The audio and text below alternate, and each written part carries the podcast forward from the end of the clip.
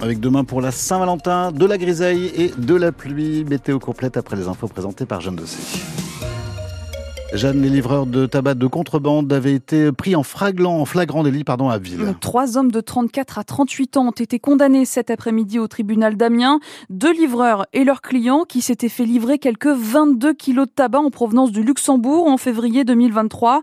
Sur les trois prévenus, seul un était présent à l'audience, Pierre-Antoine Lefort, celui qui avait passé commande sur Internet. Oui, ce jour-là, les douanes sont en surveillance et repèrent un fourgon blanc qui stationne devant un domicile. Un homme en descend et se met à vider de gros Les douaniers passent alors à l'action. Ils découvrent des pots de tabac, plus de 22 kilos, soit une valeur à la revente estimée à environ 10 000 euros. En audition, le client reconnaît avoir passé commande sur les réseaux sociaux pour lui et pour des proches. Les deux livreurs, eux, racontent avoir voulu se faire un petit billet, explique la présidente. Tous deux assurent ne pas être allés chercher le tabac à l'étranger, mais s'être uniquement occupés de la livraison à la demande d'un mystérieux commanditaire. Ils sont absents de l'audience, ce que déplore le procureur de la République. Jean-Philippe Vicentini souligne l'aspect extrêmement lucratif du trafic de tabac, sûrement autant que le trafic de drogue et moins risqué d'un point de vue judiciaire. Les deux livreurs sont condamnés à 4 mois de prison ferme ainsi qu'à la révocation de 3 mois de sursis pour une précédente condamnation. Le client est lui condamné à 90 jours amende. Le détail est à lire sur francebleu.fr. Autre condamnation cet après-midi devant le tribunal d'Amiens, celle d'un homme de 54 ans jugé pour avoir téléchargé plus de 8300 photos et vidéos pédopornographiques. Il est condamné à deux ans et demi de prison avec sursis et une obligation de soins. L'Amiénois avait été interpellé début décembre lors d'un vaste coup de filet contre la pédocriminalité. Comment sécuriser l'épave du Alexis 4 à Cailleux-sur-Mer? Ce chalutier s'est échoué sur la côte Picarde la nuit dernière après avoir été victime d'un incendie en mer. Les autorités cherchent à savoir comment démanteler l'épave. Dans un dernier point, en début d'après-midi, la préfecture maritime fait savoir que rentrer dans la coque est toujours impossible. Les principaux syndicats agricoles reçus depuis une heure et demie à Matignon. La Et les jeunes agriculteurs qui maintiennent la pression sur le gouvernement une dizaine de jours après la levée des blocages. À moins de deux semaines du salon de l'agriculture, les exploitants sont prêts à relancer leur mobilisation. Si les réponses de Gabriel Attal, le Premier ministre, ne sont pas, je cite, au niveau des attentes très fortes, parmi les revendications clés, moins de paperasse ou encore assurer un revenu juste sur les produits vendus en supermarché. Les agriculteurs qui ont ce soir en tout cas une première garantie sur les jachères. La Commission européenne a adopté pour cette année une exemption aux obligations de jachère prévues par la politique agricole commune, Valérie Crova.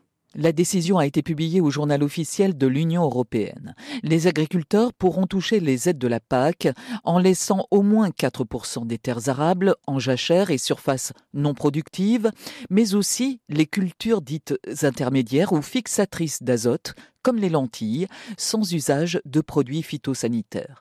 L'objectif est d'offrir plus de flexibilité aux agriculteurs qui seront soumis à moins de restrictions, précise Bruxelles, ce qui limitera leur perte de revenus tout en garantissant certains avantages environnementaux. Les pratiques listées visent en effet à préserver la biodiversité des sols.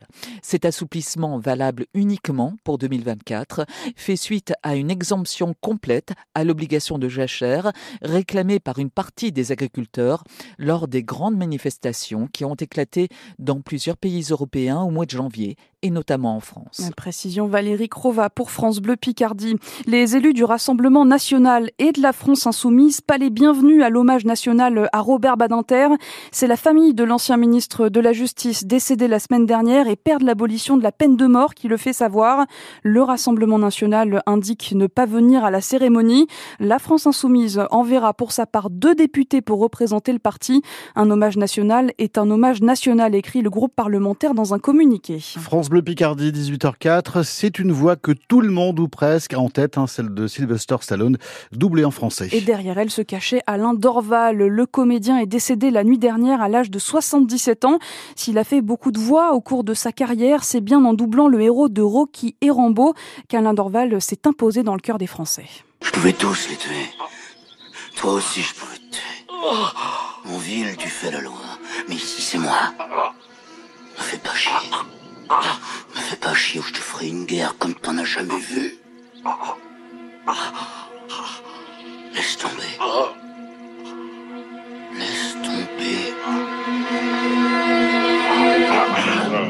Le doubleur français de Sylvester Stallone décédé à l'âge de 77 ans.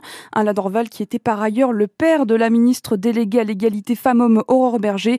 Sa biographie est à lire sur francebleu.fr. Et aujourd'hui, Jeanne, c'est la journée mondiale de la radio. Alain Dorval qui était aussi la voix euh, de Skyrock à l'époque quand le format était généraliste euh, dans les années 90. Et voilà, une carrière donc très riche au niveau de la voix euh, comme, comme nous ici à France Bleu Picardie. Et puis un mot de hockey sur glace. Les gothiques qui rechaussent les patins ce soir après une semaine due à la trêve internationale.